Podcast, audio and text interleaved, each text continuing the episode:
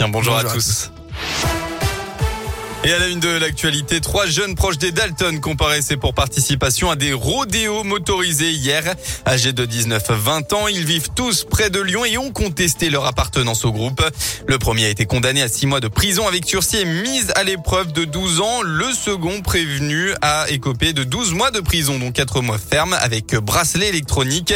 Son véhicule lui a été confisqué. Il a également l'interdiction de paraître à Bron et dans le 8e arrondissement, mais aussi euh, de passer son permis de conduire. Enfin, le troisième mis en cause a été condamné à six mois de prison ferme. Il retourne en détention et devra payer une amende de 300 euros. Deux autres Dalton ont été déférés dans le cadre des tirs de mortier à la guillotière. Ils ont été placés en détention provisoire et seront présentés à la justice lundi en début d'après-midi.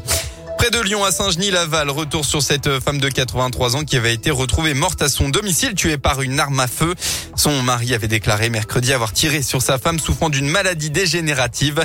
Il a finalement été hospitalisé hier dans un établissement psychiatrique, ses propos étant confus. Une information judiciaire a été ouverte par le parquet de Lyon pour homicide sur conjoint.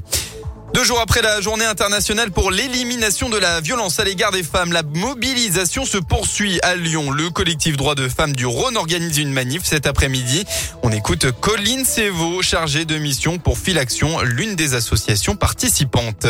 L'idée, c'est de faire une action dans l'espace public pour représenter les féminicides. Donc, on a des bénévoles Filaction qui vont venir tout en blanc et masqués avec des mots de violence pour dénoncer ces violences-là, notamment les violences dans le couple, et euh, apporter aussi un message d'espoir pour les victimes de violences conjugales, montrer qu'accompagné, on peut s'en sortir. Souvent, on communique sur le 3919 à ce moment-là, donc le numéro anonyme et gratuit pour toutes les violences faites aux femmes. Donc, le happening à 14h, des prises de parole à 15h, et ensuite, on part en manif. À noter donc dans vos agendas, la manifestation est à partir de 14h place Bellecour à l'appel du collectif Droits des femmes du Rhône à l'occasion de cette journée internationale pour l'élimination de la violence à l'égard des femmes. On passe au sport en basket. Tout d'abord, quel finish pour l'Asvel en Euroleague hier soir? Lyon-Villeurbanne se déplaçait à Monaco pour le compte de la douzième journée. Au terme d'une rencontre le relevé, les Villeurbanais ont finalement remporté la victoire au buzzer grâce à un panier d'Howard du milieu de terrain. Résultat final 85 à 84. Une victoire qui leur permet de se placer huitième du classement d'Euroleague. En football de la Ligue 1, match nul hier entre Lens et Angers de partout pour l'ouverture de la 15e journée.